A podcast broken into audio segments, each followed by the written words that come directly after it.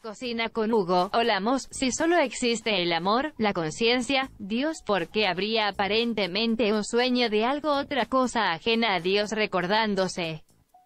Entiendo la idea loca de separación del curso, pero sí. Nada existe, si la realidad es lo que hay y es, o sea Dios, ese disparatado sueño para que se puso en marcha, si ya éramos eso mismo. ¿Conciencia amor?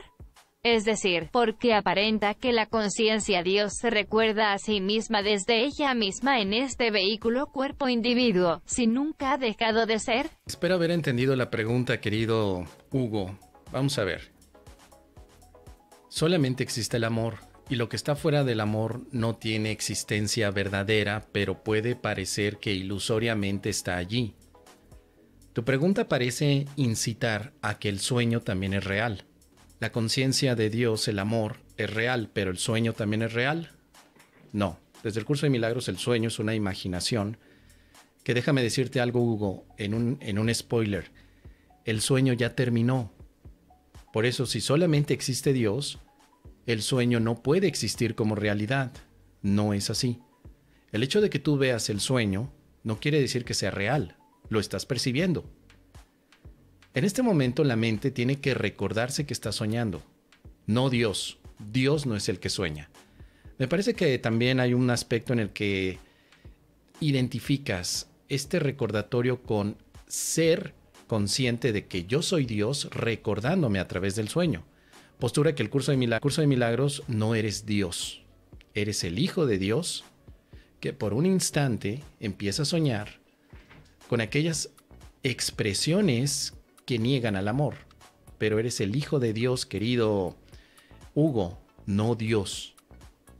¿Por qué hacemos esta distinción? Porque hay otros caminos espirituales que sí te dicen tú eres el Dios experimentándose en este mundo y como Dios te estás conociendo a través de los aspectos antagónicos o dualistas que tiene el mundo. Pero el curso de milagros no toma esa enseñanza. Para un curso de milagros tú no eres Dios. En ninguna parte del libro se te dice que eres Dios. En ninguna. Siempre se te da tu identidad como hijo de Dios y se te dice lo que no eres. No eres cuerpo, no eres fragmento divino, no eres separación. Eres el efecto de Dios. Así que al ser hijo de Dios tienes la posibilidad de imaginarte un sueño, no una realidad, imaginarte un sueño de lo que significaría estar fuera de esta conciencia de Dios. Dios no está dormido, querido Hugo. Dios no. Dios está más despierto que nada. Y Dios está tan despierto que es la referencia para tu mente de manera que pueda despertar al conocimiento. Entonces, esto nos pone en una situación interesante. El disparatado sueño, por un lado, parece ocurrir, no le ocurre a Dios el sueño, le ocurre a su Hijo. Pero por otro lado también vemos que el sueño, desde la parte metafísica explicatoria del curso de milagros, se dice que ya terminó. Que lo único que está haciendo el Hijo de Dios es recordar el sueño. Entonces, ¿por qué pensarías tú que Dios está recordando en este sueño? Tal vez porque hay otro camino espiritual que lo detalla así. En el caso del curso de milagros la explicación es diferente. El Hijo de Dios está recordando el sueño donde quiso imaginarse los aspectos de la separación, pero es una imaginación, nunca ha sido real. El universo que el Hijo de Dios sueña en ningún momento es real, sigue siendo una alucinación. Dios le da al espíritu, le da al Hijo el Espíritu Santo como un puente conector. Dios está despierto, el Hijo está dormido y el puente que conecta el conocimiento con el Hijo de Dios es el Espíritu Santo el Espíritu Santo. Así que lo que no existe es lo que Dios no creó, pero para su Hijo, lo que no existe puede tener realidad porque su Hijo cree fervientemente en la ilusión. Mientras el Hijo siga creyendo en la ilusión, no se dará cuenta que la ilusión ya terminó. El mensaje del Espíritu Santo es que el sueño ya terminó.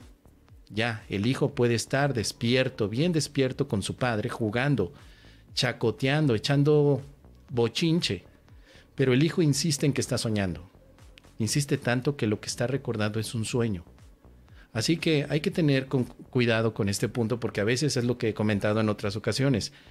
El corpus teórico del curso de milagros es distinto al de conversaciones con Dios, al del Advaita Vedanta, al del budismo, al de varias, varias otras eh, experiencias o caminos religiosos. Es diferente.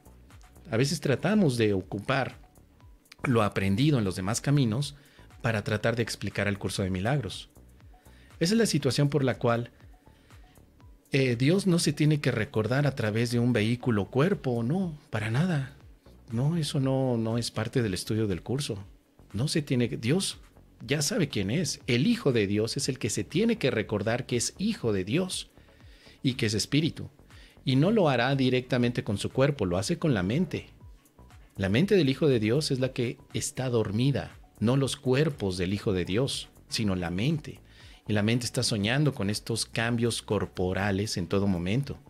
Así que es lo que te puedo comentar, querido, querido hermano, querido Hugo, desde una visión metafísica, por supuesto, porque todo esto parte de que si es un sueño, en realidad no hubo separación. Tanto el Padre como el Hijo están unidos.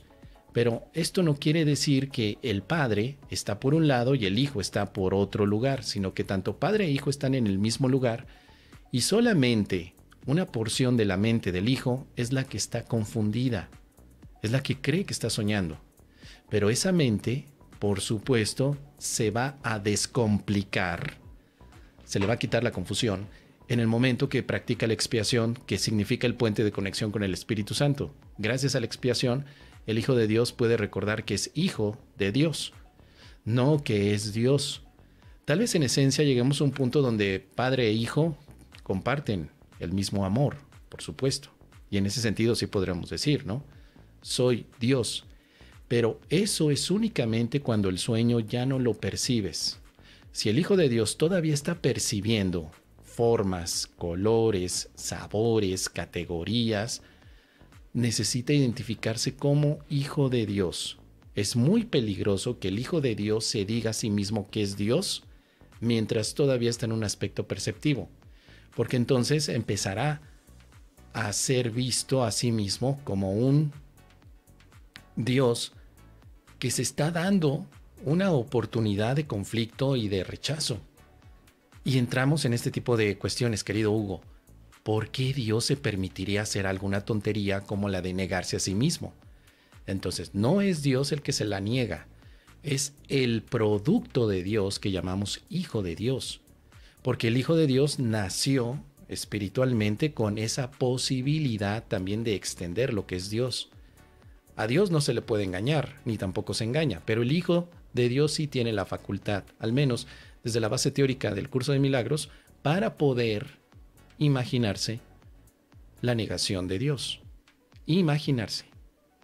Realmente es imposible que pueda el hijo negar a su padre. Es imposible. A menos que sea una imaginación, alucinación, fantasía o sueño. Nada más así. Entonces este tema, por supuesto, necesita de muchísima profundidad. Yo te recomiendo que para que puedas tener más elementos de profundización, revises la parte de la clarificación de texto, de, perdón, de términos, que aparece pues después de los ejercicios, después del manual para el maestro, donde se hace la indicación de quién es la mente que sueña, o qué es la mente que sueña, qué es el ego, qué es el milagro, qué es el Espíritu Santo, qué es el Cristo. Todo, todo eso te va a ayudar a comprender que la visión que el curso de milagros te ofrece es ligeramente variante de algunos otros caminos espirituales que incluso han llevado al panteísmo. En el panteísmo, por supuesto, se reconoce que la naturaleza es Dios. Y si la naturaleza está, eh, es parte de Dios o es Dios mismo, pues entonces entramos a un grado de realidad. La naturaleza sí existiría. Pero para un curso de milagros hemos visto que todo lo que tenga que ver con naturaleza y sobre todo en el aspecto físico, no es más que una situación ilusoria, no existe. Todo lo que tenga forma, lo que tenga sobre todo separación, lo que lleve aspectos de división y categorización no existe, solamente es una ilusión. Así que eso es lo que te puedo compartir, querido hermano. Muchísimas gracias por dejarme la pregunta. Ayer ya no la pude contestar. Se me pasó, pero me pareció interesante. Es una muy buena pregunta y gracias por hacerla. Ahí está.